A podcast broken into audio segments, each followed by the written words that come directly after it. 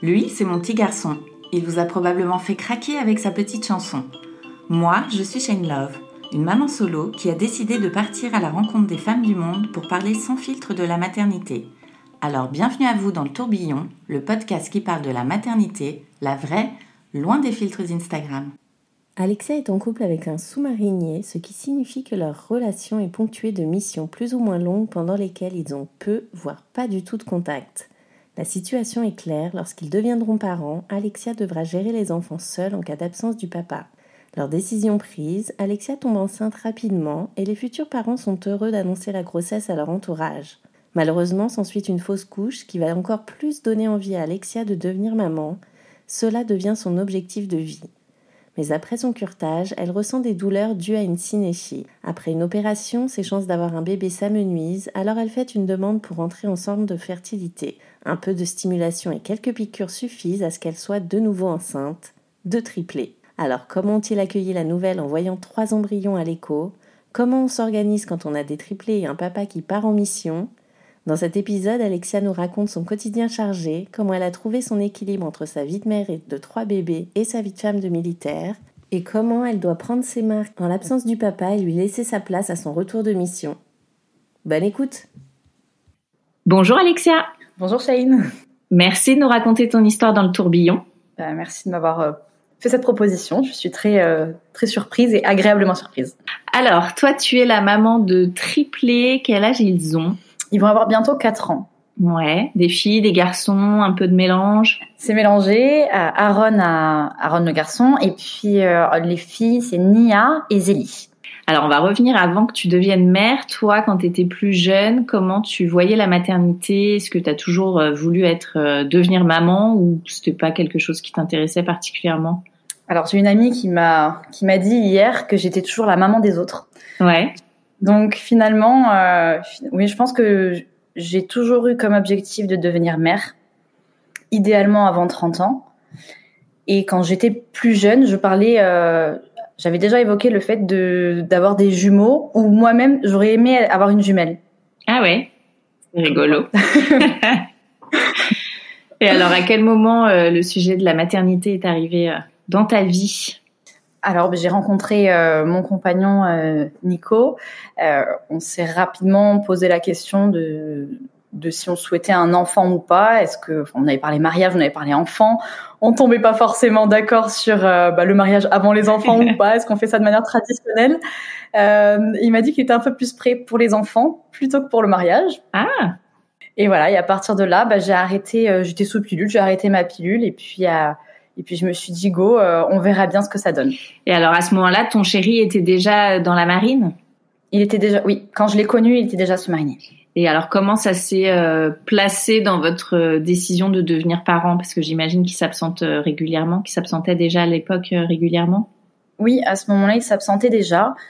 Euh, bah, je me, on s'est pas trop posé de questions. moi, je lui avais pas dit que j'avais arrêté la pilule parce qu'il m'avait dit qu'il était ok pour pour euh, envisager d'être père. Donc je me suis dit bon bah comme euh, j'ai toujours eu des cycles irréguliers, bah ça, ça, lui fera la surprise le jour où ça arrivera. Je me mets pas de pression. Et, euh, et c'est arrivé euh, très très très très vite parce que même pas 15 jours après finalement la, la première grossesse s'est faite. Donc ça a été assez surprenant et donc je lui avais fait la surprise de lui annoncer quelques jours après. D'accord. Donc là il était avec toi à ce moment-là. Il venait de revenir, il était là pour le week-end. D'accord. Et au niveau de l'organisation, vous, pareil, tu te posais pas de questions sur comment ça allait se passer euh, si vous deveniez parent et que lui s'absentait euh, souvent? Non, ça m'a jamais, euh, ça m'a jamais interrogé. Après, j'ai un grand-père qui est sous-marinier également. j'ai un père qui fait des déplacements, donc pour moi, c'était c'était évident que c'était à moi d'endosser d'endosser ce rôle et, et le partage des tâches se ferait quand il serait présent. D'accord, ok. Alors, tu lui annonces cette première grossesse. Donc lui, j'imagine qu'il était euh, heureux ou surpris. oui, il s'y attendait pas. Et, euh, et après, euh, non, non, il a été très heureux. Il voulait crier sur tous les toits. Je lui ai dit, attends, on se calme. on va y aller doucement. Euh, et après, à partir de là, on a fait un rendez-vous écho, on avait entendu le cœur. Et du coup, on s'est dit, bon, bah, est-ce qu'on doit attendre? Pas attendre. On avait entendu l'histoire des trois mois, mais autour de nous, personne n'avait d'enfants. On était les, premiers. Donc, euh, elle nous a dit, la gynéco, bah, tout va bien, mais c'était vraiment le début. Et donc, on l'a annoncé à tout le monde. Ouais. Et malheureusement, euh, ben, ça s'est suivi d'une fausse couche. Donc, euh, donc voilà, même si ce sont des choses qui arrivent, c'est vrai qu'on n'est pas toujours prêt. ouais. Elle est arrivée quand la fausse couche? Combien de temps après? Dans le premier trimestre de grossesse, elle a dû arriver deux trois semaines après qu'on ait entendu le cœur, donc euh, je ne sais plus exactement les, euh, les délais. Ouais. Mais Et là, ton chéri, il était avec toi ou t'étais euh, ou il était en mission à ce moment-là? Alors, quand je suis allée à l'hôpital, il était avec moi. Ah oui, il était avec moi et, et une fois qu'on a eu tout l'examen qui était quand même assez long et de toute façon dès le départ il nous a dit ce qui compte c'est que le cœur batte il nous a posé plein de questions. Il a regardé, il a regardé bah, l'écho qui avait eu lieu. Et, il a regardé pas mal de choses. Et au final, euh, à la fin, il écoute le cœur. Et euh, moi, j'ai très bien compris sur son visage que qu'il y avait un souci. Et puis je voyais, euh, je voyais Nico derrière qui, qui avait pas encore compris. Et là, je me suis dit, waouh, va falloir être fort et va falloir rester soudé parce que parce qu'on est on n'est pas prêt. Donc donc voilà. Donc après, on a le choix entre prendre des médicaments et se faire opérer en fonction de la situation. Et moi, j'ai décidé de me faire opérer. Et en fait, on, m'a dit, bah voilà, vous avez un, un embryon euh, qui ne se développe plus en vous. Vous rentrez chez vous et puis vous attendez parce qu'on était vendredi ou samedi. Vous attendez lundi, vous allez voir votre gynéco. Puis si entre temps ça va pas, vous revenez. Mais en fait, il y a tout le côté psychologique où on rentre chez soi et on est euh, seul à deux, mais dans notre corps, on se dit waouh, c'est la fin de quelque chose et on n'a pas d'accompagnement. Et ça, ça a été assez compliqué. Et puis finalement, euh, finalement, j'ai tellement, euh, j'ai eu des contractions, donc euh, donc le dimanche matin, je suis retournée très très vite aux urgences et et on m'a opéré dans la foulée et Nico ne pouvait, il a pu rester avec moi, je crois, avant mon opération. Et, et quand je quand je suis sortie de l'opération, il était déjà lui retourné sur, euh, enfin, vaquer à ses occupations euh, militaires. ouais. Comment t'as vécu toi ces jours d'après toute seule? Euh, Très compliqué. Très ouais. C'était la première fois où j'avais une épreuve aussi dure à vivre et où j'étais pas préparée. Hmm. T'as pu avoir un peu de soutien autour de toi? T'étais entourée Ma famille, oui. Oui, ma famille a été présente. mais après, c'est vrai que dans tous les cas, on sait même pas ce qu'on a, ce dont on a besoin de nous. Mm. Donc c'est compliqué, c'est que on est dans un tel désarroi que moi j'avais une seule envie, c'est euh, c'est de devenir maman. J'ai fait un objet, enfin je me suis bloquée là-dessus et euh, c'était mon objectif de vie. Donc même si j'étais euh, euh en train de, enfin j'étais salariée et qu'à côté j'avais j'avais une formation, enfin voilà, je continuais tout ça, mais profondément j'étais motivée par une seule chose, c'était devenir maman. Ouais, ça te donnait un goal, l'objectif à atteindre quoi. Ouais, Ouais, mais c'est vrai que c'est pas forcément euh, pas forcément positif parce que enfin c'est c'est pas bon de faire une fixation là-dessus et, et, on n'y peut rien en fait. On n'y arrive pas à se C'est ça qui est compliqué. Euh, puis on a beau nous dire oui, il faut plus y penser. Euh, bah. oui, quand on a des sites qui arrivent, qui arrivent pas, quand bah après après, enfin voilà, il y a plein de choses à mettre en place et du coup on est obligé d'y penser. Ouais. Alors justement, à quel moment vous décidez de retenter oui, non, directement. En fait, euh, bah, moi, une fois que je me fais opérer, j'ai pas de retour de couche. Ok. Euh, mais j'ai quand même des douleurs et ça dure un mois, deux mois, trois mois. Je me dis, c'est pas, il y a quelque chose qui va pas. Mhm. Je consulte et euh, on me dit, oh, mais c'est, faut pas être pressé, ça va revenir. Quand on se fait opérer de, de, type curtage, enfin voilà, c'est normal. Enfin voilà, ça, ça, ne revient pas de suite. Et puis voilà, ça reviendra plus tard. Ne vous inquiétez pas. Et puis je sentais que c'était pas normal. Donc euh, j'ai finalement été écoutée par euh, euh, par une gynécologue qui m'a orientée vers un vers un chirurgien, enfin, je sais pas comment on appelle ça, mais une personne qui opère également. et du coup, je me suis rendue rendu à, un rendez-vous et puis voilà, il m'a il m'a ausculté. et, et, puis là, il s'est dit bon, voilà, il y a quelque chose qui va pas. On ne sait pas quoi parce que du coup, j'ai fait un malaise à ce moment-là quand il a voulu vérifier. Et euh, donc voilà, il m'a dit bon, qu'est-ce que je fais? Si je vous opère, je vous opère à l'aveugle. Si je vous opère pas, je vous laisse comme ça, mais je sais que ça va pas. Je sais pas si vous vous êtes tombé dans les pommes parce que euh, c'était douloureux, parce qu'il y a vraiment un souci, ou parce que euh, finalement euh, vous êtes juste sensible. Donc euh, donc voilà. Et en effet, après, il a décidé de m'opérer et il a bien fait parce que c'était, j'avais bien un souci. en fait, pendant l'opération de la fausse couche. Euh, il y a les parois de, de l'utérus euh, qui sont fragilisées et la sorte de, de moquette qui peut euh, qui peut bah, protéger finalement bah, est enlevée. Et il y a un risque de synéchie donc que l'utérus se colle sur lui-même. Et euh, ça peut avoir des, des effets ben aussi pour enfin c'est très très compliqué après d'avoir une grossesse. Il faut essayer d'enlever ces synéchies et pour avoir une cure de synéchie bah à chaque fois qu'on nous opère les, les probabilités de pouvoir tomber enceinte derrière sont amoindries. Ah oui donc, euh, donc voilà. Et ce médecin s'est rendu compte euh, en me faisant les examens que dans tous les cas, ce serait compliqué pour moi euh, de tomber enceinte puisque j'ai, je suis atteinte des syndromes euh, des ovaires micropolykystiques. Mmh. Dans tous les cas, ça serait compliqué. Euh, mais il y avait toujours un espoir. Donc, donc voilà. Après, voilà, on a fait la première opération et je savais déjà que mes chances de devenir mère diminuaient. Et après, on s'est dit bon ben, moi j'ai gardé espoir. Je me disais bon, je sais que ça va pas euh, je sais qu'il a pris la bonne décision de m'opérer et je croise les doigts, j'ai confiance en lui et puis on verra bien. Ok. Et donc là, tu tentes euh, plusieurs fois de tomber enceinte. Il se passe des choses ou pas par la suite? Euh, Oui, alors il m'opère. Il se rend compte qu'effectivement, euh, il y avait une synéchie totale. Euh, il arrive dès la première fois à, à faire tout ce qu'il faut. Il me pose un stérilet. Okay. Donc comble. Donc je me retrouve fête de Noël euh, avec un stérilet bah, parce que pas le choix et euh, et euh, il fallait bien éviter à nouveau d'avoir une synéchie. Et puis et puis après par la suite, il me l'a enlevé très rapidement, un ou deux mois après. Et il m'a dit ok, on retente de manière naturelle. Et puis si ça fonctionne pas, on, on va mettre un médicament donc du clomide. Et puis, euh, et puis voilà, on a fait, euh, on a essayé de manière naturelle, ça n'a pas fonctionné. Et puis après, avec le chlomide, euh, c'était, ça ne fonctionnait pas du tout non plus. J'avais tous ouais. les effets négatifs de la, comme si j'étais enceinte, des nausées, des, je me sentais pas très bien, j'avais pris beaucoup de poids et en fait, euh, je tombais pas enceinte, j'avais des retards de règles, mais c'était pas la grossesse. et alors là, c'était combien de temps après ta, ta fausse couche? On est sur quoi quelques mois ou sur une année, un an et demi? Ouais, peut-être sur un an parce qu'entre ouais, entre la fausse couche, l'opération plusieurs mois après, la, la prise des clomides, ouais, on est on est presque ouais sur, sur un peu plus d'un an, ouais.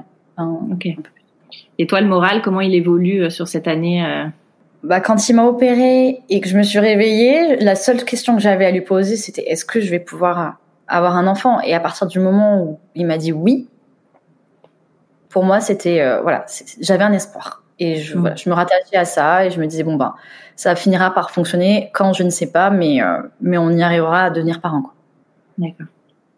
Et donc tu as tous les symptômes comme tu disais euh, de la grossesse, mais donc t'es pas enceinte. Ouais, ouais, ouais. C'est c'est moi sous sous médicaments était pas évident à à supporter. Après, il fallait prendre bah, la température tous les matins. Puis voilà, enfin, c'est des choses au, au, quotidien, ça, ça impacte un petit peu le quotidien quand même, quoi. Ouais. Donc, euh, donc voilà, mais après, euh, après ça ne fonctionnait pas, donc euh, j'avais fait une demande pour rentrer en centre d'infertilité.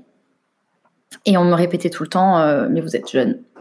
Je dis oui, mais même si je suis jeune, c'est maintenant que j'aimerais mes enfants. Quand je viendrai vous voir à 38 ans, vous me direz bah, pourquoi vous n'êtes pas venu avant? Enfin, et du coup, il a fallu que j'aille voir deux ou trois médecins avant qu'ils acceptent.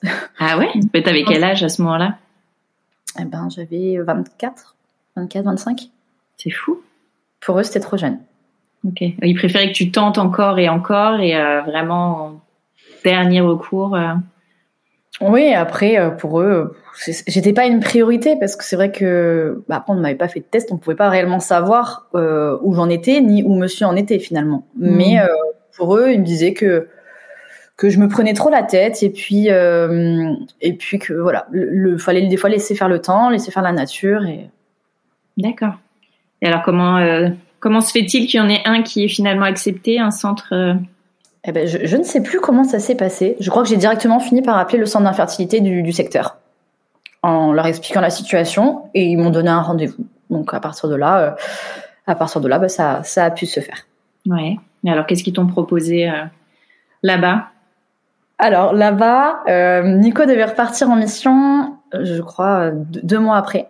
Et donc, je lui ai dit, bon, je viens, ok, mais est-ce qu'on peut ne pas faire tout dans les règles de l'art? Est-ce qu'on peut, enfin, comment ça se passe, quoi? Parce que là, s'il part dans deux mois, enfin, c'est un peu compliqué. Donc, il m'a dit, ok, on va faire une petite entrave au règlement. Vous allez euh, pas faire le check-up complet. Monsieur va faire un examen. Vous, vous allez en faire un. Je vous mets un mois sous piqûre. Euh, de toute manière, c'est un dosage qui est correct. Enfin, euh, ça ne fonctionnera pas. on fait un mois comme ça. Après, monsieur part et puis on fait les examens complets pendant qu'il est pas là. Ok. Et ben, ça a marché du premier coup. Voilà. Donc là, tu as été, euh, as eu un peu de stimulation, c'est ça? Euh, Oui, j'ai eu des piqûres et un déclenchement euh, au vitrel, il me semble. Ok. Et alors, à quel moment tu découvres ta grossesse? C'est les tests qui ont suivi les prises de sang? Alors, j'ai jamais eu de test de grossesse positif. Ok. Du coup, là, j'avais fait un, j'avais fait une prise de sang et et j'avais un taux de BTHCG qui était élevé. J'en avais refait une et après c'était à distance justement pour voir l'évolution. Et, euh, et après, à partir de là, j'avais rappelé le centre d'infertilité qui m'avait calé aussi euh, une prise de sang à faire avec eux. Il fallait aussi que ça passe par leur laboratoire, euh, du coup, pour, pour vérifier. Et, euh, et à partir de là, une fois que j'ai fait la prise de sang, ils m'ont calé euh, une échographie très, très rapidement. Alors, comment se passe cette échographie?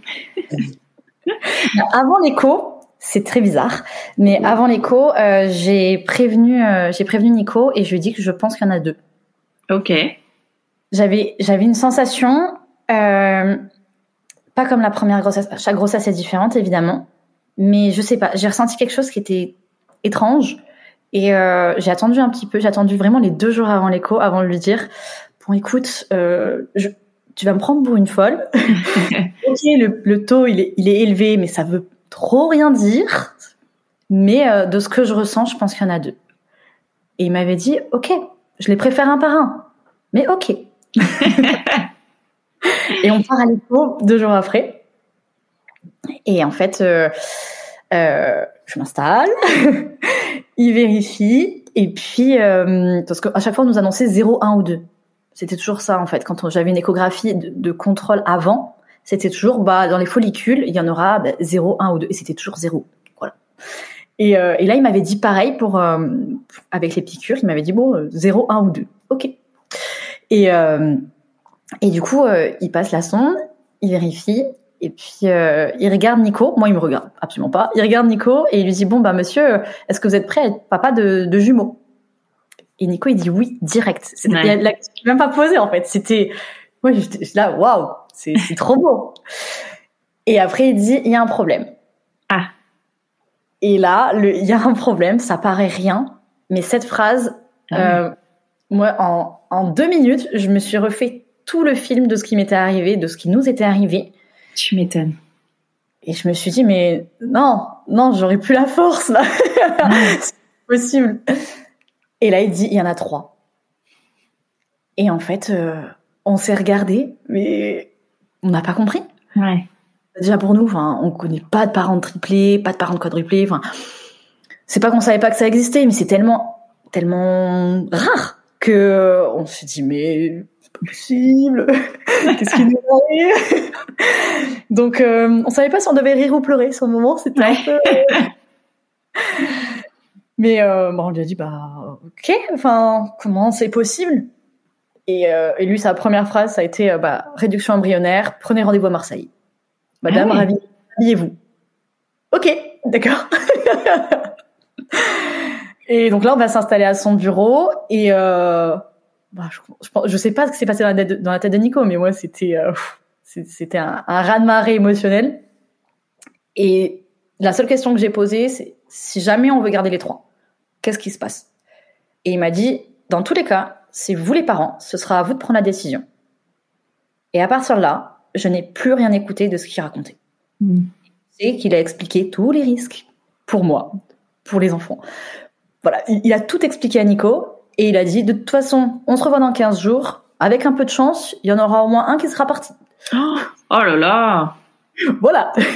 Et on est parti comme ça, avec notre rendez-vous à prendre à Marseille, avec euh, avec la possibilité que bah ça s'arrête demain. Enfin voilà, c'était c'était improbable. Ouais, c'est pas hyper délicat. Euh. Après, c'est son rôle aussi. C'est vrai que euh, en tant que professionnel, il doit nous prévenir des risques. Oui, ça oui. Après, il y a des manières de faire, mais euh, mais voilà, ils ont ils ont pas tous le tact. Mm. Et on préfère quelqu'un. Enfin, en tout cas, euh, moi, je trouve que l'humain est très important, mais dans ces cas-là, c'est aussi le professionnalisme. Donc, il y a les deux. Maintenant, à choisir entre quelqu'un qui est professionnel et quelqu'un qui est sympa, je vais choisir quelqu'un qui est professionnel. Donc euh, au moins euh, Nico il connaissait tous les tous les risques donc il était euh, flippé.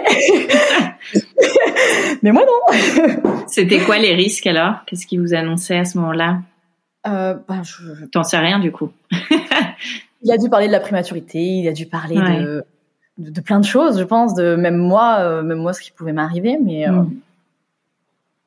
mais voilà.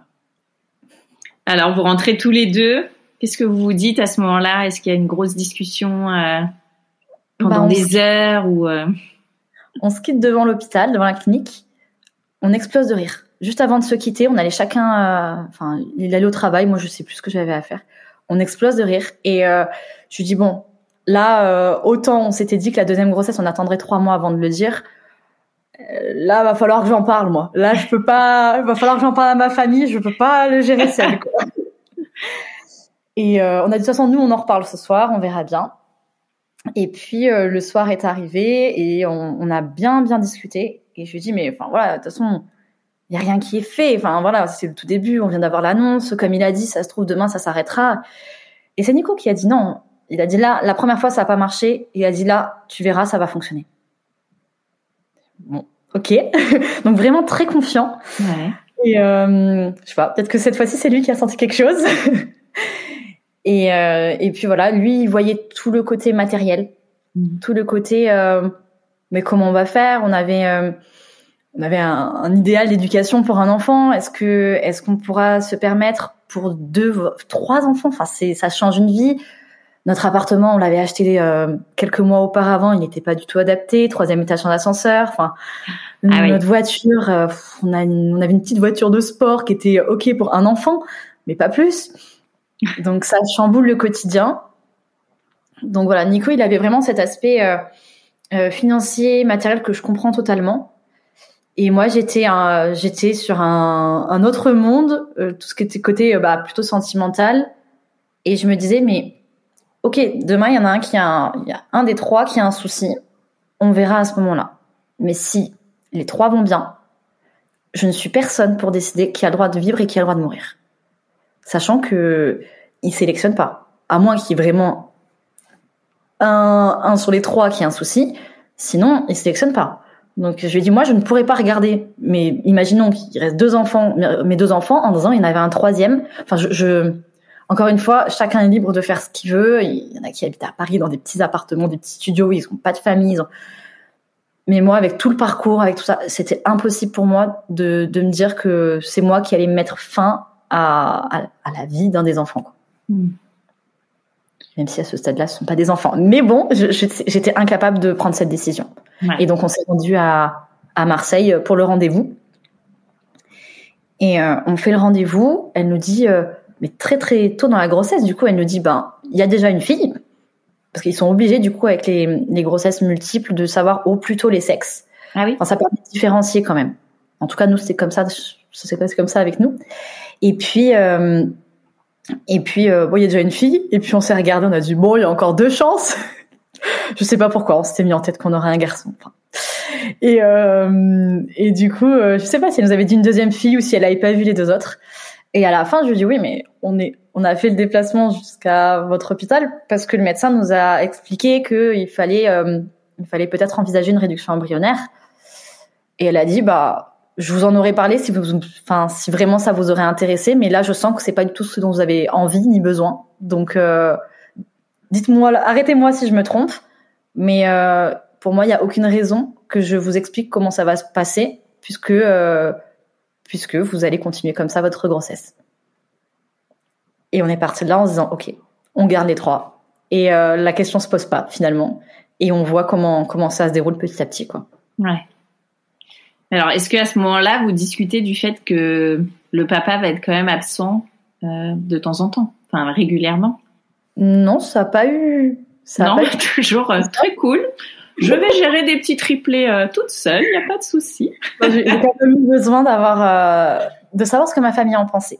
Et comme j'avais un rendez-vous, un rendez-vous avec ma famille, enfin un repas avec ma famille très peu de temps après, euh, bah, finalement, euh, bah, malheureusement, Nico n'était pas présent, mais du coup, euh, je leur ai annoncé euh, comme ça.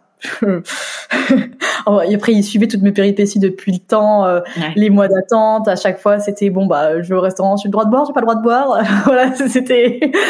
Donc, et puis là, je leur avais dit, bah voilà, je suis enceinte, mais il y en a pas qu'un. Ouah, des jumeaux mais il n'y en a pas que deux. Quoi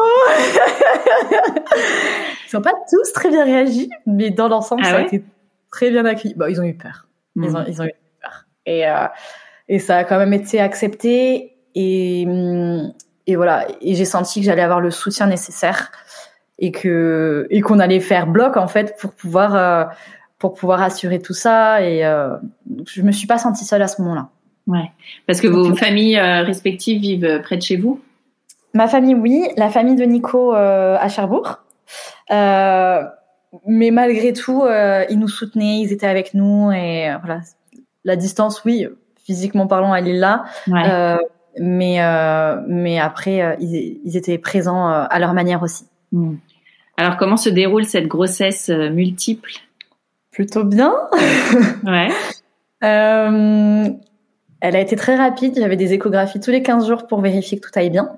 Et puis, euh, et puis, euh, oui, je voyais le ventre qui se développait. Euh, euh voilà, je, je, fais quelques photos. Je... Du coup, euh, ben Nico a pu être présent quand même pendant tout ce début de grossesse. Il revenait assez régulièrement, donc on a pu quand même partager ces moments-là ensemble. il n'était pas là, il était peut-être pas présent à toutes les échos, mais enfin c'était c'était un check-up pour bien vérifier que que tout aille bien. J'ai eu deux alertes, j'ai saigné deux fois où j'ai dû me rendre à l'hôpital. Quand tu étais toute seule? Oui. Ouais. Les deux fois, j'ai été toute seule, oui. Parce que ce qu'il faut savoir, c'est que quand euh, ton chéri est absent, tu aucun moyen de le contacter, c'est bien ça? Alors, quand il est euh, sur base et qu'il travaille, euh, il y, a, y a toujours un numéro pour pouvoir les contacter. Après, quand il est en mission, c'est beaucoup plus compliqué et on on n'échange pas avec nos compagnons tous les jours. On échange euh, ça va dépendre des missions, mais euh, peut-être tous les 15 jours et ça va dépendre des créneaux d'émission. C'est et puis c'est c'est limité. Il n'y a pas de photo. C'est pas c'est pas un appel téléphonique. C'est que de l'écrit. Mm. Euh, c'est c'est particulier. C'est un monde à part. ouais.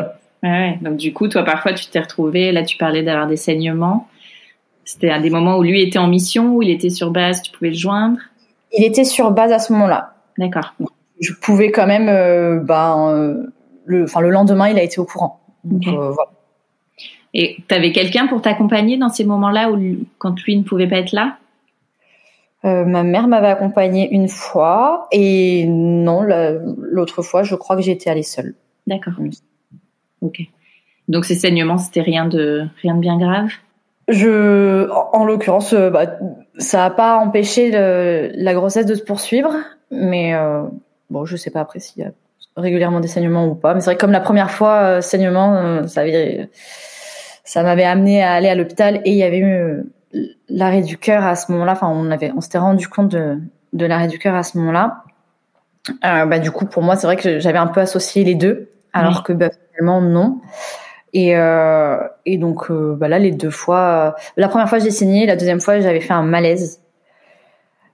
Mais après, voilà, c'est il se passe tellement de choses dans la vie d'une femme, enfin et puis euh, les hormones qui travaillent, tout ça. Donc voilà, je je sais pas si je me rappelle plus s'il y avait une explication ou pas. Ouais, mais t'as pas paniqué quoi, en tout cas. Euh, bah, sur le moment, bah, c'est les pompiers qui sont venus. Hein. Ah oui, d'accord, ok. Ah oui, non.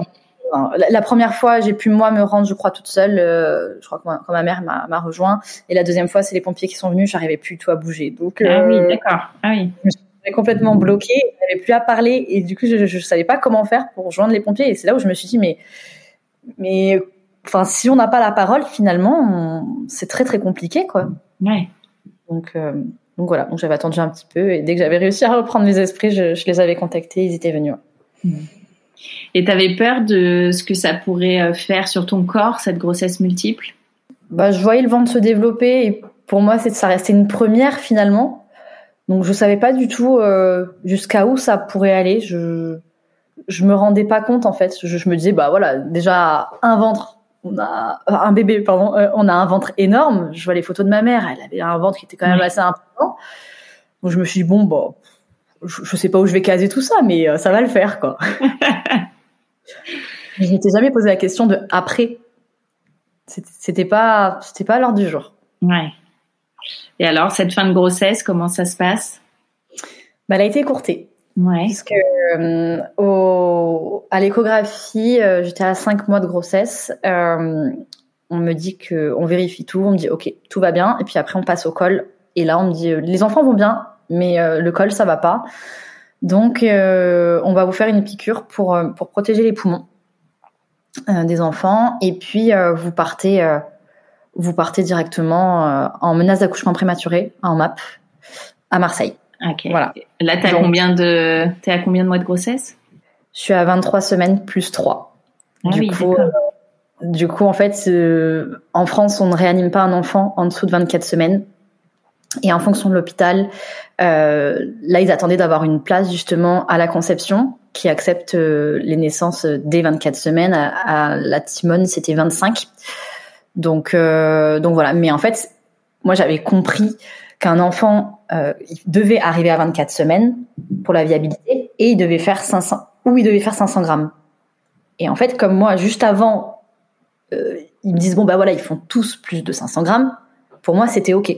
Mm. Et en fait, non, c'est vraiment la condition des deux pour que pour qu'il y ait bah, tous les organes qui soient finalement euh, matures et la tranche de poids pour qu'ils puissent survivre euh, qui impacté. Donc voilà. Donc je suis arrivée à, Marseille dans la nuit et, euh, et je rencontre quelques heures après un médecin qui m'explique justement que euh, si jamais je devais accoucher maintenant, euh, bah il y aurait pas ou très peu de chances de survie.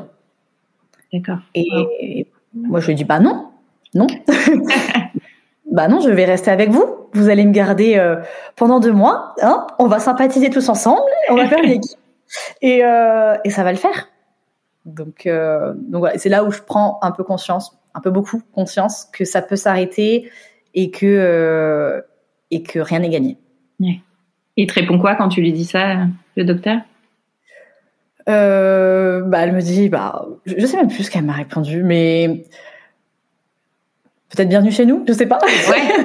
non, mais après, elle m'a dit voilà qu'on allait essayer de de pas trop faire d'examen pour éviter justement d'aller toucher le col, pour éviter de déclencher, que qu'on allait mettre euh, un traitement pour éviter les contractions, parce qu'en fait j'avais des contractions euh, que je ne ressentais pas, mais euh, j'avais un, utérus contractile. donc voilà, donc j'avais de temps en temps des traitements, enfin on, mettait en, en, intraveineuse des traitements pour pouvoir calmer, et puis et puis après à partir de là je me suis dit ok je je, je vais camper ici pendant un petit moment et, euh, et donc je m'occupais.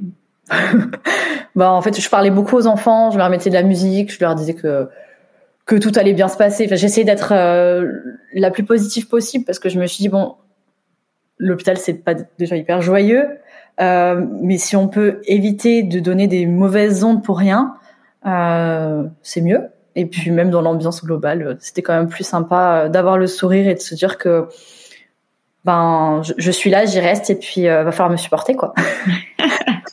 voilà. Et le papa est avec toi à ce moment-là quand as cette euh, quand tu dois te déplacer et rester euh, rester sur place? Alors non, ben j'étais alité du coup et non non, il était pas il était pas avec moi, il est venu me voir une fois au bout d'une semaine, je crois. Ok. Et puis il était revenu la semaine la semaine qui a suivi, quelques jours après, je crois. Et après non, non, Ouais, non, avec son travail, euh, il était toujours euh, sur base, donc ça c'était c'était chouette. Euh, mais après, pour autant, il pouvait pas être présent, bah, ni le soir, ni après. De toute façon, il n'y avait pas de quoi l'accueillir, l'accueillir à l'hôpital et et puis. et puis avec les allers-retours des infirmiers, tout ça, c'était pas non plus judicieux qu'il y ait quelqu'un d'autre. Donc il valait mieux. C'était bien comme ça. Ouais. Alors toi, tu comptes les semaines là. J'imagine que chaque semaine et même chaque jour, c'est euh, une victoire? Ouais, là, on est passé en fait de de semaine à à jour. Ouais, à ce moment-là, c'était. Euh... J'avais quand même fait un tableau avec les semaines encore. J'étais encore assez optimiste à ce moment-là. Euh, et puis j'avais des, j'avais repris mes études et j'avais mes épreuves qui étaient euh, qui étaient un ou deux mois après. Euh, du coup, euh, du coup, je m'étais donné l'objectif. Je leur avais dit, bah voilà, moi, j'irai à mes épreuves. Et à chaque fois, ils me disaient, mais non, madame, c'est pas possible. mais si, si, vous m'emmènerez en brancard, c'est pas grave. voilà, je suis un peu dans mon monde des fois, et puis, euh, puis je, je, me disais que c'était quand même possible, que il y avait toujours une solution, qu'on pourrait toujours, euh, sortir. Mais, euh, mais du coup, voilà, moi, je continuais euh, à préparer mes épreuves et, euh, et après à rester au, le plus calme possible pour, euh, pour les enfants et attendre, attendre que les jours passent. Et alors, est-ce qu'à un moment vous êtes arrivé au l'échéance euh, qu'il fallait ou ça a été déclenché plus tôt? Comment ça s'est passé pour l'accouchement? J'ai eu une personne qui est venue me voir en me disant voilà, je pars. C'est un, un médecin et elle m'a dit voilà, euh, je pars pendant deux semaines. Je vais vous expliquer tous les risques de la prématurité, en espérant que vous n'accouchiez pas pendant mes deux semaines de vacances. Et de là, elle m'a expliqué tous les risques. Donc moi, je notais. Et je me suis dit, OK, maintenant, il va falloir retranscrire à Nico. Mais faut pas non plus plomber l'ambiance. Donc, je vais essayer de piocher dans ce qu'elle m'a dit. Ce qui craignait le moins, quand même qu'il soit au courant de la réalité, mais de pas trop l'inquiéter non plus. Parce que autant moi, j'ai pas peur des hôpitaux, mais c'est vrai qu'il il avait un peu plus la crainte. Donc, euh, j'essaie de, voilà, pas d'enjoliver, mais euh, de lui dire le strict nécessaire.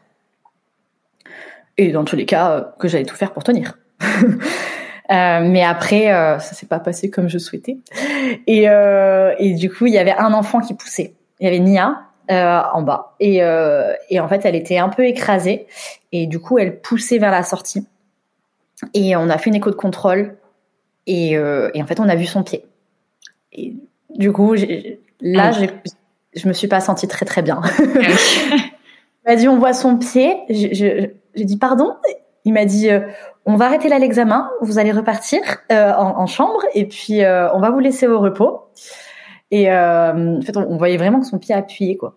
Et, et en fait, je suis rentrée en chambre et à partir de là, bah moi j'ai fait un malaise. je crois j'ai pas supporté la nouvelle. Ouais. Et, et, ils sont arrivés en deux minutes. Ils étaient six autour de moi, je crois. C'était, je crois que j'ai testé leur réactivité et ils sont, ils sont ok. dire, ils sont ok.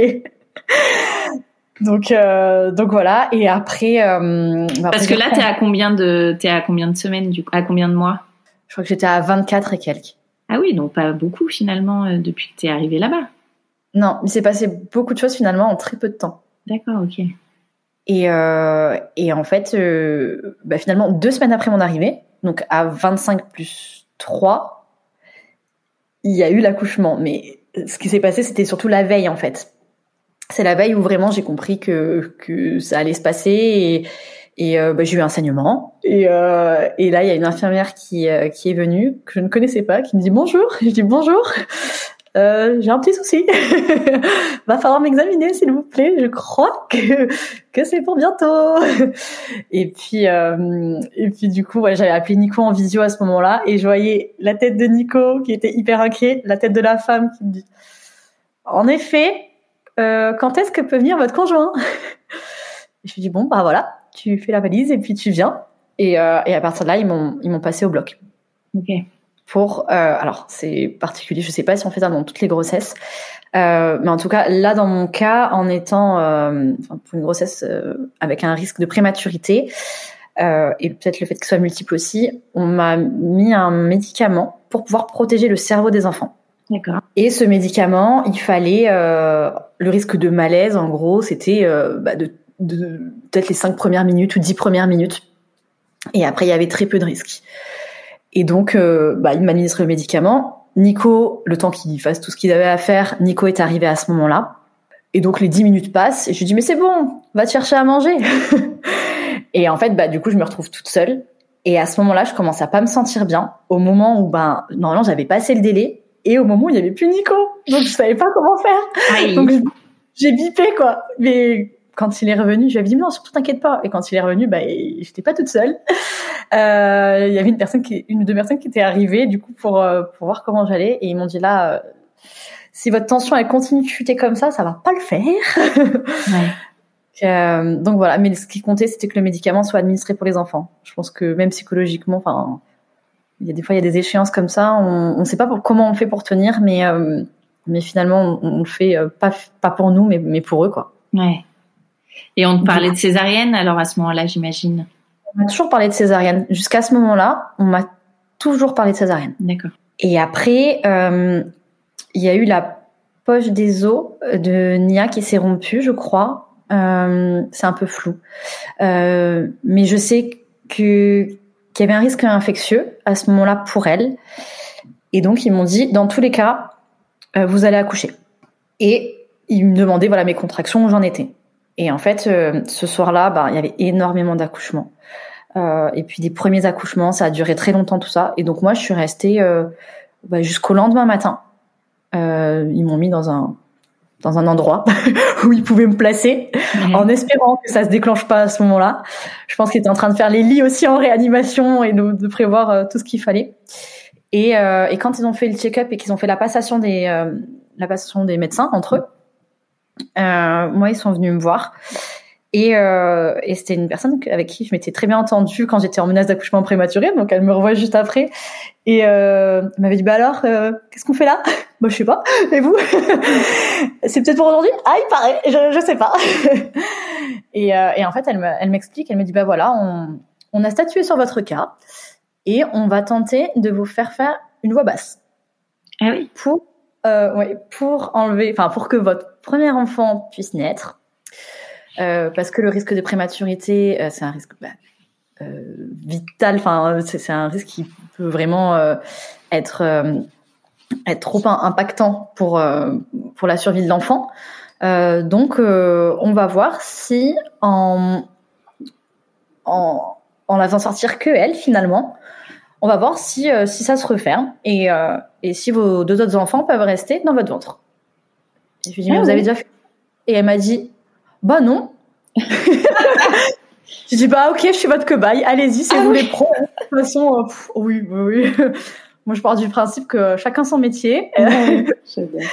C'est ce qu'ils ont à faire. donc, donc voilà, et je leur ai juste dit, bon, ils ont tout préparé, tout ça, et la question se posait, est-ce que Nico pouvait rentrer ou pas? Dans la salle avec moi. Mm. Et moi, j'avais dit, bah là, euh, je suis désolée, mais c'est c'est pas une, une césarienne. Il n'y a pas de raison qu'il rentre pas. Ouais, c'est vrai. Et euh, donc, il avait équipé, euh, pour, pour l'anecdote, il avait équipé en, comme un médecin. Du coup, les gens qui le croisaient lui demandaient, mais c'est où ça, c'est où ça? Et, euh, et du coup, bah, ils l'ont équipé. Et moi, j'explique, je dis, bah voilà, moi, j'ai pas fait de cours de préparation. J'avais, j'ai toujours dit qu'il fallait que j'en fasse, mais c'est refusé en fait à la sécu, avec la sécu, c'est qu'à partir de six mois. Donc euh, il n'y a pas de ah, oui. Il n'y a pas de à titre exceptionnel, bah oui, euh, c'est une grossesse multiple, donc on va pouvoir vous avancer les, les rendez-vous. J'ai fait aucun rendez-vous. Je je, sais, je savais pas pousser, je savais rien faire. Donc moi je leur ai juste dit ok, guidez-moi et moi je vous écoute. Et euh, ils m'ont dit vous inquiétez pas, de toute façon les cours ça sert à rien. Enfin voilà, il y avait quand même une bonne ambiance dans le bloc. Et de là ils font une écho et euh, et, et c'est là où tout s'est accéléré finalement.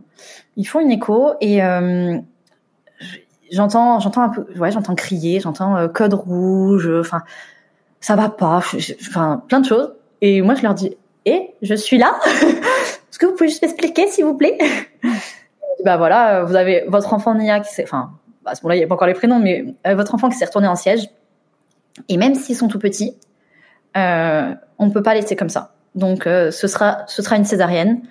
Euh, et voilà. Donc pas de pas de voix basse. On part sur une césar avec les trois. D'accord.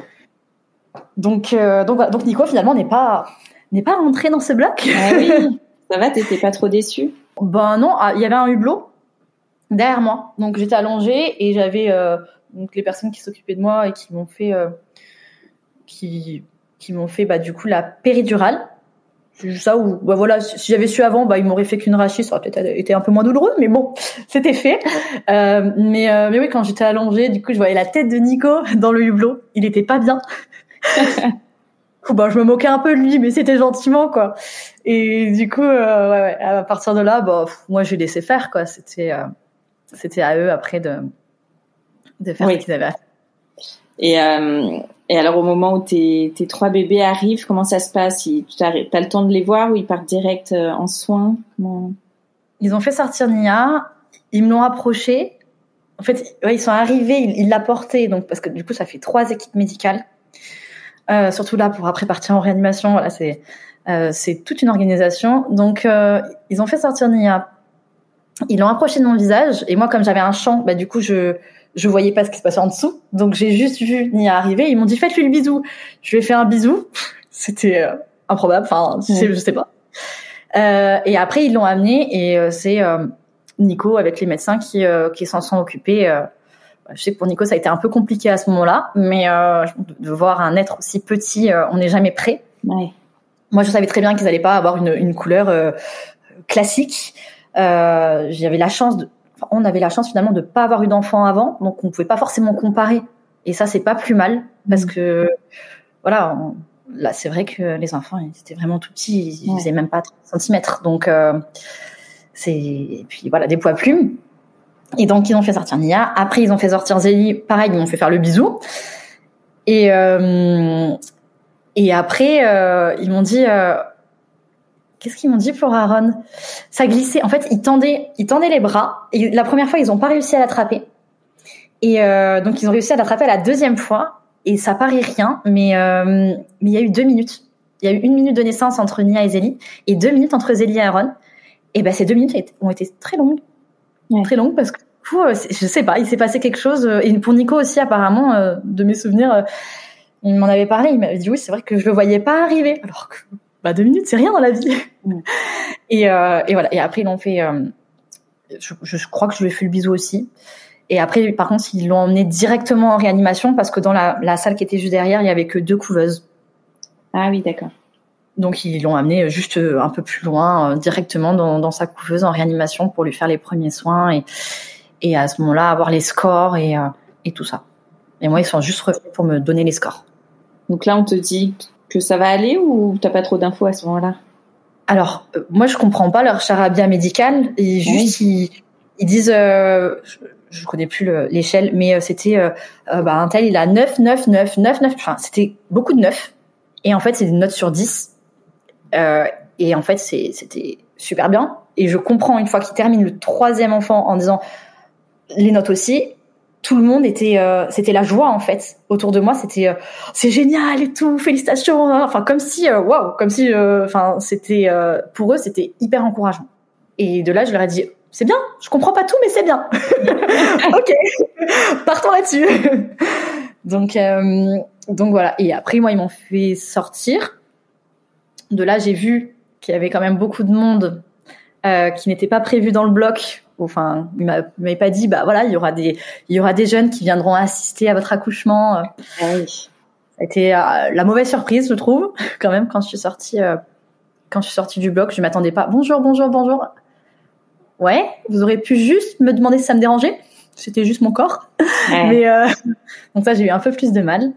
Euh, et après, ils m'ont emmené donc dans la salle qui était à l'arrière où j'ai vu Nico et, euh, et on m'a posé un enfant, euh, on m'a posé Zélie sur moi pour que je puisse, enfin pour tenter d'avoir la montée de lait. D'accord. pour dès le départ pouvoir mettre mettre en place l'allaitement. Ok. Parce que toi, c'était un projet aussi d'allaiter tes triplés. Euh, oui, je m'étais dit que ça pourrait être bien. On m'avait expliqué que c'était uniquement du lait maternel pour des pour des enfants qui étaient euh, dans un besoin, enfin, né aussitôt et, et qui pouvaient pas s'alimenter tout seul au départ, tout ça. Enfin, c'était uniquement euh, du lait maternel, donc euh, ou alors qui venait du lactarium. Donc, je me suis dit, c'est bien la seule chose que je pourrais faire une fois que je serai moi dans ma chambre. voilà, donc je j'avais pris le tire-lait pour pouvoir mettre en place l'allaitement. Ok. Et donc, alors, comment ça se passe après Combien de temps vous restez à l'hôpital tous? Toi, la césarienne, est-ce que tu t'en es remise euh, assez vite ou? Alors, bah, dès le jour même ou le lendemain, je suis allée voir les enfants. Okay. Euh, j'ai réussi à me lever. J'ai pu aller euh, près de la couveuse. J'ai pu, euh, j'ai pu les voir. Euh, je crois qu'on avait, je sais pas si on avait le droit de faire les premiers soins En tout cas, on voyait les infirmiers s'en occuper. On a très rapidement fait les pots à peau. Donc, il durait très longtemps parce que un enfant se refroidit quand il sort de sa couveuse qui est chauffée euh, et quand il vient sur le corps de, son parent. Il y a vraiment un, une alors je sais pas comment expliquer ça, mais il lui faut un temps d'adaptation et même au niveau des constantes, euh, c'est très fatigant pour l'enfant. Euh, donc voilà, il, lui faut beaucoup de temps pour pouvoir euh, avoir des effets bénéfiques du pot à pot. Donc on passait, euh, on passait la majorité de notre temps à, à leur faire du pot à pot. Zélie et Aaron étaient dans la même chambre et Nia était dans une autre chambre avec, euh, c'était que des chambres de deux euh, pour la réanimation. Elle passait, elle était dans une autre chambre avec une, une autre petite copine elle. Voilà. Ouais, puis c'est de l'orga de faire du pot à pot avec trois bébés. Oui, ouais, on faisait un roulement. On faisait un roulement jusqu'à temps que que Nia on puisse plus réellement, enfin, on puisse plus avoir accès à la chambre facilement puisque sa copine d'à côté ben est tombée malade, a eu une infection et du coup il fallait que qu'on rentre à chaque fois euh, dans le, enfin au logement pour se changer complètement pour faire une douche si on souhaitait euh, faire le pot à pot à Nia et après aux autres. Donc on faisait l'inverse, on faisait Zélie Aaron d'abord et on terminait par Nia. Ah oui, d'accord. Et alors combien de temps ça a duré tout ça? Vous êtes resté combien de temps euh, à l'hôpital, à la maternité? Bah, en tout jusqu'à leur date de terme. Donc, euh, on a été rapatriés sur Toulon deux semaines avant. Et après, on a été sur Toulon. Donc, à, à Marseille, ils ont fait réanimation, soins intensifs, un peu néonate. Euh, sauf pour Nia, qui elle a dû être opérée deux fois, donc c'était un peu plus compliqué. Mais euh, mais oui, du coup, euh, on a eu un transfert à Toulon deux semaines avant la date de terme. Et euh, à la date de terme, Aaron et Zélie sont sortis en même temps. D'accord. Qu'est-ce qu'elle avait, ta troisième bichette? Euh, bah, Elle n'y arrivait pas à respirer et à digérer en même temps. Donc, il savait pas s'il intubait ou s'il opérait. Et euh, ils se sont mis d'accord pour lui faire une stomie de décharge. Donc, on a fait une dérivation d'intestin. Et donc, euh, voilà, on, elle avait une poche. Et euh, le but, c'était de l'aider vraiment à se concentrer uniquement sur la respiration. Et après, euh, quelques semaines après, de refaire la, de faire la remise en continuité. Oui, d'accord. Mais le temps que la remise en continuité se fasse, que qu'il y ait une date pour le bloc, que tout soit ok, euh, on avait demandé à rentrer à Toulon puisque bah du coup euh, Nico après avec le travail c'était euh, même si il avait eu une sorte d'aménagement où il, quoi qu'il arrive il partait pas en mission donc ça c'était super Ouais. mais mais avec le travail enfin moi c'était trop compliqué de d'avoir deux enfants euh, enfin dans un service l'autre dans l'autre euh, avec le avec le lait avec tout ça c'était un peu compliqué donc euh, on avait demandé à être rapatrié à Toulon et après moi je suis repartie une semaine avec Nia pour sa deuxième opération à Marseille et après on est rentré D'accord, ok. Comment t'as vécu tout ça, toi, à ce moment-là? C'est quand même pas rien. euh.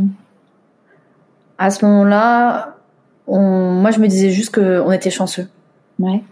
On voyait les enfants euh, se développer. À chaque fois qu'ils commençaient à passer des sortes de stades quand ils passent la première semaine on s'est dit enfin déjà on est déjà accroché à notre enfant avant même que avant même être enceinte finalement. Euh, mais euh, là quand ils naissent qu'on passe une semaine avec eux euh, voilà enfin nous voilà on se bat à leur côté et euh, on, on fait tout enfin on, on leur apporte notre maximum et des fois malheureusement ça suffit pas et quand on arrive à la première semaine, ils nous ont expliqué que c'était la lune de miel et que tout pouvait se passer. En gros, c'est c'est pas parce qu'on arrive à une semaine que euh, il y avait plus ou moins de risques. En général, les décès malheureusement arrivent à peu près à ce moment-là. Donc à chaque fois qu'on avait un peu d'espoir, à chaque fois ça retombait. Mm.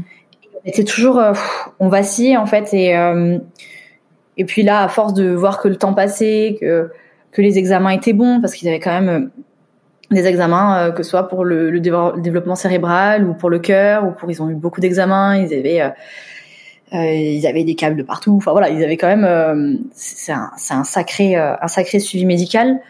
Euh, et puis voilà, à force de voir que les les câbles, il y en avait de moins en moins, que bah, finalement on commençait à les habiller, toutes ces, ces étapes-là, finalement, ça nous a conforté dans l'idée que ben ça allait aller. Ouais. Après, une fois qu'on était sortis, hein, ils nous ont dit hein, la première année, c'est voilà la, la moindre maladie, euh, faut faire attention, faut qu'au niveau de l'hygiène, voilà, il va falloir que les gens respectent. Voilà, c'est très compliqué. C'est, enfin, Mm. voilà, on est on est quand même encore dans une bulle à ce moment-là, euh, voilà, moi je sais que j'avais pas le droit de reprendre le travail. Enfin, j'ai passé mes épreuves, euh, voilà, mais après euh, j'avais pas le droit de reprendre le, travail ou de reprendre des études pendant un an. Il fallait que je me consacre uniquement à mes enfants et que je sois là pour tous les rendez-vous médicaux. Donc euh, voilà, c'est contraignant sans l'être parce que voilà, on se pose même pas la question. À ce moment-là, on est là pour eux et puis euh, et puis c'est tout ce qui compte quoi. Ouais. Et alors quand vous rentrez euh, tous les cinq à la maison, comment ça se passe? Comment tu te sens? Est-ce que tu es à l'aise tout de suite dans ton rôle de maman ou tu as un petit peu peur de devoir gérer toute cette tribu? Je pense que je devais avoir un peu d'appréhension quand même. Ouais. ouais, je pense que je devais avoir un peu d'appréhension. Euh, quand on est rentré de, pour la deuxième opération de Nia, on est rentré de Marseille à Toulon. Elle a d'abord fait quelques jours à Toulon. Et du coup, bah, moi, j'étais, euh, j'étais à l'appartement avec euh, les deux autres et je tirais mon lait et j'allais lui apporter. Donc, je, je, commençais à avoir une organisation. Et, euh, et là, je me disais, ouais, un enfant de plus, est-ce que ça va changer quelque chose ou pas? Après, euh, c'était peut-être un enfant qui avait peut-être plus de besoins. Je ne savais pas encore en fait réellement parce que j'avais l'impression de ne pas vivre avec elle. Et c'est toujours compliqué de passer de, euh, ben on passe pas la, nos nuits ensemble, même si on allait jour et même la nuit des fois on y allait, on dormait pas réellement avec eux. Et il y avait toujours une aide médicale si on avait besoin. On avait toujours un, un soutien ou quelqu'un sur qui se reposer ou une question à poser, ben on avait une réponse euh, plus ou moins rapidement, mais on avait une réponse quoi. Là, on, on est seul. Et c'est ouais. c'est un cas à passer, ouais. Donc voilà. Donc non, ça s'est ça s'est bien passé. Je sais pas si j'appréhendais ou pas, mais euh, ça s'est ça s'est très bien passé. Euh, ils ont même fait leur nuit assez rapidement. Enfin, je crois dans les 15 euh, ouais, dans les 15 jours qui ont qui ont suivi. Enfin voilà, c'était très compliqué au départ parce que voilà, on se préparait à manger à 20h, à 23h, on n'avait toujours pas mangé parce que bah il y avait forcément il y avait plein de choses à faire, mais c'est la vie de parents quoi. Donc donc euh, donc voilà. Et puis, non, assez rapidement, on a trouvé notre rythme. Vraiment, euh, oui, ça c'est. Euh, chacun a trouvé sa place euh, très très vite. Et puis après, on a déménagé. enfin, Nia est rentrée de Toulon, enfin de, l'hôpital, et on a déménagé 15 jours après. Donc voilà, après ça a été encore une autre organisation. Ah oui, puisqu'il fallait un nouvel appart. Tu disais que vous aviez acheté.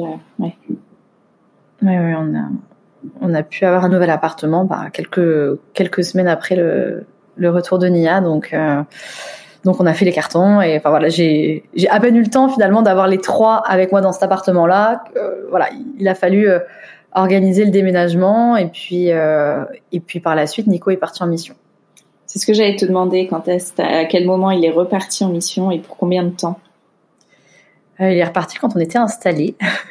on s'était installé en octobre et en janvier, en janvier, il est reparti.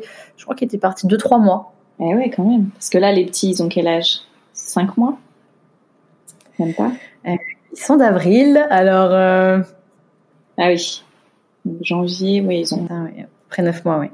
Alors, comment ça se passe, euh, son départ pour toi, euh, qui doit gérer euh, seul cette fois-ci les, les trois petits choux? Là, on rentre dans le vif du sujet. non, oui, je je, je, je m'appuyais quand même beaucoup sur lui, même si dans la journée il n'était pas là, mais euh, c'est vrai que le soir je m'appuyais quand même beaucoup sur lui. Et puis euh, voilà, à partir du moment où il est parti, euh, euh moi je fonctionne beaucoup par déclic, et donc je savais que il allait avoir ce déclic et, il a eu lieu bah, dans la foulée finalement. Il est parti et, juste après, bah j'ai réorganisé un peu l'appartement à ma manière. Je, me suis un peu plus approprié les lieux pour me dire ok, maintenant c'est à moi de gérer et puis, euh, et puis voilà, on est parti. En plus, moi, je ne veux pas savoir euh, combien de temps après il rentrera. Ah je n'avais, je n'avais pas de date. Je n'en voulais pas.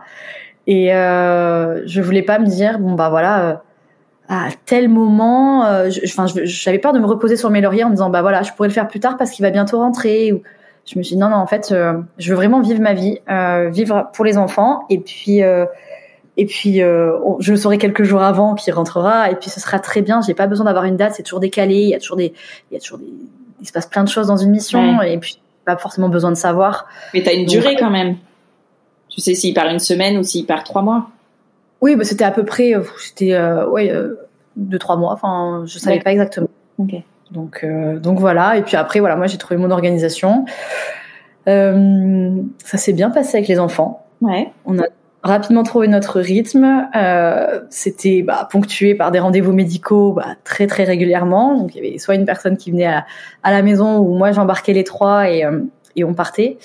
Et après, je m'allais me balader avec eux. Voilà, on faisait, on faisait pas mal de choses. Et puis, euh, puis après, le temps de faire à manger, puisque j'ai essayé de d'introduire la, la, DME. Donc, euh, diversification menée par l'enfant, j'ai essayé de, de, mettre ça en place euh, quand j'ai su que ça existait, parce qu'avant je connaissais pas. J'en suis rendu compte, j'ai dit, ah mais ça peut être chouette ça. Donc, euh, donc voilà, donc le temps de voilà. La journée était assez vite remplie entre euh, bon, entre bah, s'occuper des enfants, faire le ménage, faire à manger, voilà, c'était mais c'était chouette. Ouais. Et donc là, depuis 4 ans, tu m'as dit, ils ont Oui, il va avoir 4 ans, oui. Comment ça se passe justement quand il y a les absences euh, du papa? Est-ce que tu as toujours ce rythme? Est-ce qu'il y a des moments qui sont plus difficiles que d'autres? Euh... ben Moi, j'avais j'avais plus l'appréhension pour Nico finalement, parce que pour les enfants, je me suis dit bon, ils sont petits, euh, ils s'en souviendront probablement pas. Euh, donc je lui faisais en fait des, des montages euh, photos, vidéos du moment de son départ jusqu'à bah, des fois ils ont des escales donc jusqu'à jusqu'à son escale ou jusqu'à son retour de mission euh, avant qu'il voit les enfants. Vas-y, tu, tu disais. euh, je faisais des montages pour Nico euh, pour qu'il voit l'évolution des enfants entre le moment de son départ et soit s'il y avait une escale, soit sinon son retour de mission pour pas qu'il soit choqué, euh, pour pas qu'il voilà en deux trois mois un bébé ça évolue très très très très vite et, euh, et du coup, euh, bah, grâce à ce montage, ça lui permettait euh, juste en amont de pouvoir, euh, de pouvoir sur son escale, de pouvoir visionner et de pas avoir directement euh, une vidéo de nous en disant waouh ah ouais c'est vrai ça, ça fait un petit choc. Et donc c'était à ma manière à moi de, de l'accompagner dans dans le fait qu'il soit qu'il soit à distance. Et l'année suivante, il est parti presque, il est parti presque six mois. Il a enchaîné deux missions et euh, ça a été un peu plus compliqué à ce moment-là. Enfin voilà, il a été euh, absent bah, presque trois mois. Après il est rentré un mois, il est reparti. Donc ouais, peut-être en six mois on l'a vu. Enfin ouais, on l'a vu un mois. donc euh, donc là il a fallu trouver le rythme. Il a fallu bah, inscrire les enfants à la crèche, avoir une nounou aussi. Enfin voilà, c'était toute une organisation à avoir. après moi j'ai demandé de l'aide à ce moment-là à ma famille j'avais euh, j'avais une nounou qui venait euh, les matins. J'avais ma famille qui prenait le relais l'après-midi. Euh, et j'avais euh, la crèche le mercredi. D'accord. Et moi j'étais en reprise d'études, donc du coup j'étais absente. j'étais absente dans la journée.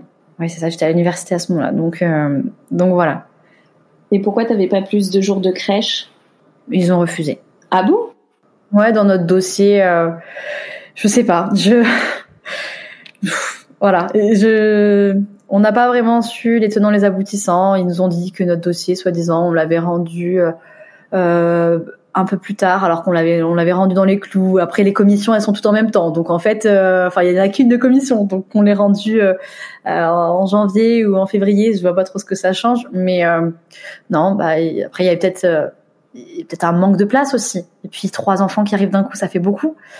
Donc donc bon, j'ai dû trouver notre organisation quand on a su qu'on avait un seul jour. Euh, je me suis dit bon, bah j'ai pas le choix, va falloir trouver une solution et euh, et euh, heureusement que la famille a répondu présent à ce moment-là. Ouais.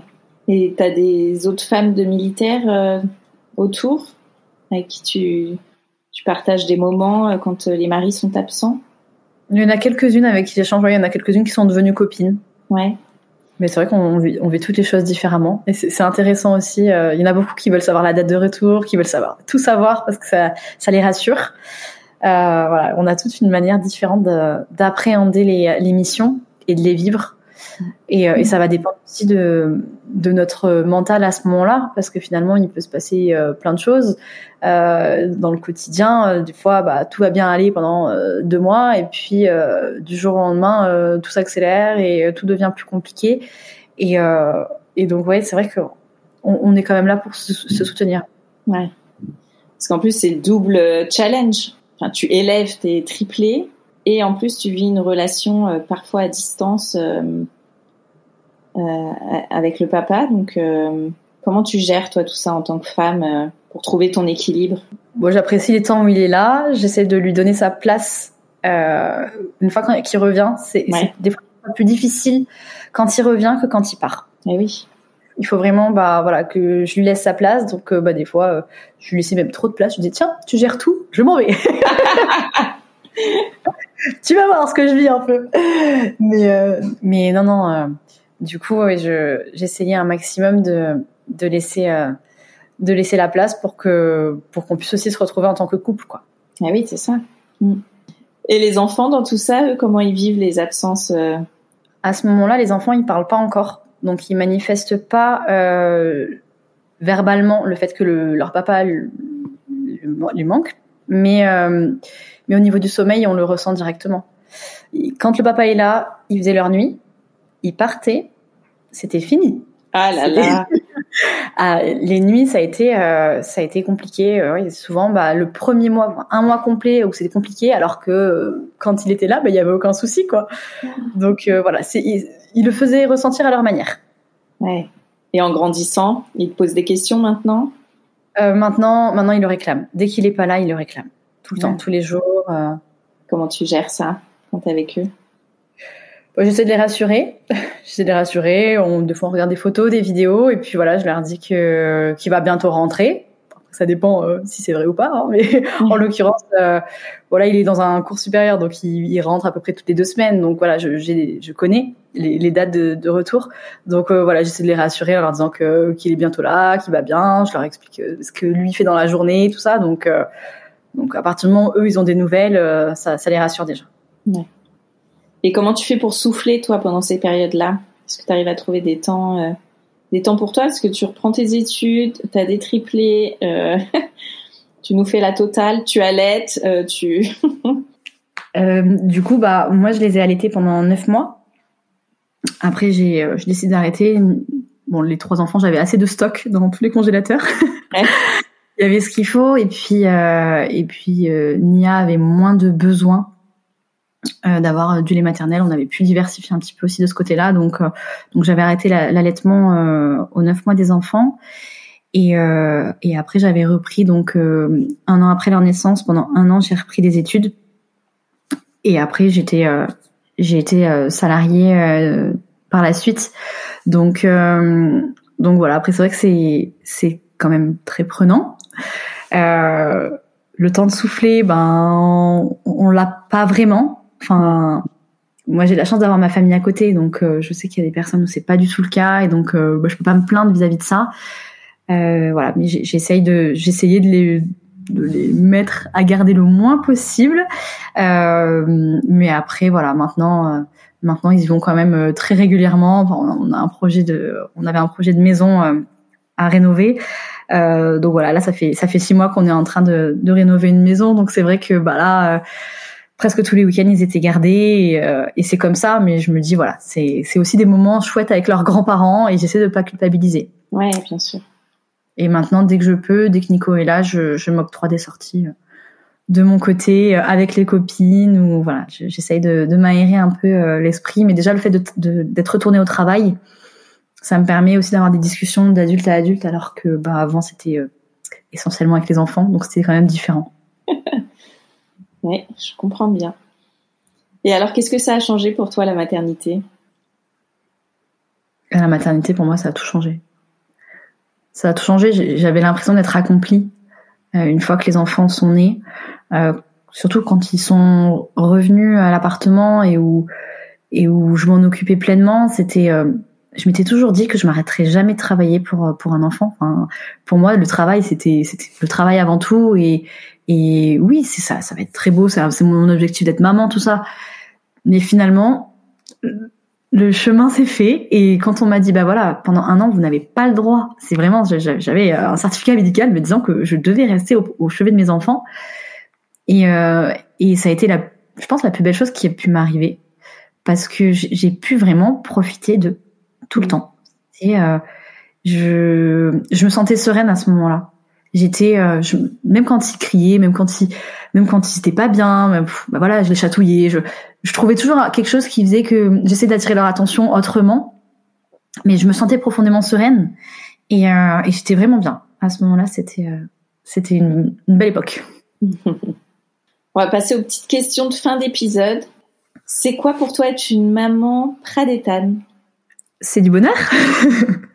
c'est du bonheur, de la joie, et puis c'est euh, c'est du partage avec euh, avec mes enfants, et je, je savoure la chance que j'ai de, de les avoir aujourd'hui. Quel est ton endroit kids friendly préféré euh, au Pradé ou à Toulon à côté? Chez mes parents. au parc, au centre-ville, c'est très bien. Voilà.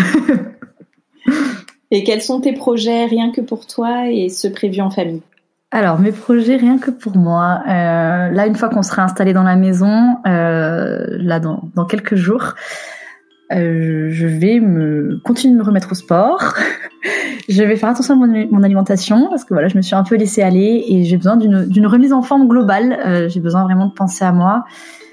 Voilà je vais me dire que peut-être une fois par mois ou je vais m'octroyer des vraiment des moments rien que pour moi. Euh, dans mes projets après, euh, c'est aussi continuer ma reprise d'études en parallèle de, du fait d'être salarié.